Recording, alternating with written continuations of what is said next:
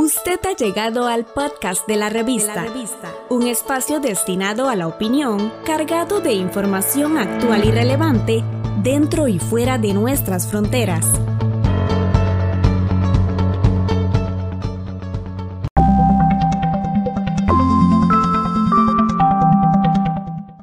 El agujero de ozono que se abre anualmente sobre la Antártida ha alcanzado su pico en 2020 y es uno de los más grandes y más profundos de los últimos años, anunció la Organización Meteorológica Mundial. Este año el fenómeno creció rápidamente desde mediados de agosto y alcanzó un máximo de alrededor de 24 millones de kilómetros cuadrados a principios de octubre, un tamaño por encima del promedio de la última década, y se extiende en la mayor parte del continente antártico. La portavoz de la OMM en Ginebra, Claire Nulis, explicó a los periodistas que el gran agujero de ozono ha sido impulsado por un vórtice polar fuerte, estable y frío que mantuvo la temperatura de la capa de ozono sobre la Antártida constantemente fría. Uh,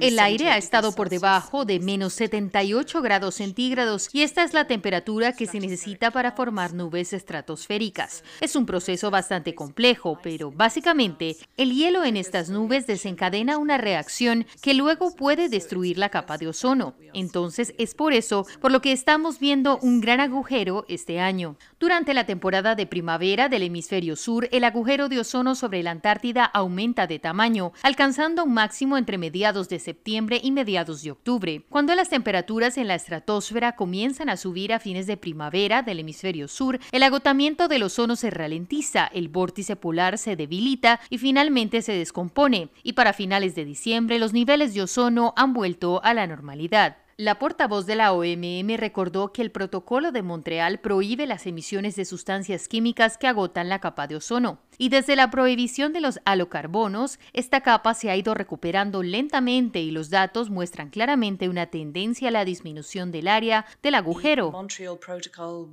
El protocolo es uno de los tratados ambientales más exitosos de todos los tiempos. Sin embargo, no podemos ser complacientes. La última evaluación científica del agotamiento del ozono de la OMM concluyó que la capa está en vías de recuperación y es posible que retorne a los niveles sobre la Antártida de 1980 para mediados de este siglo. Laura Quiñones, Naciones Unidas, Nueva York.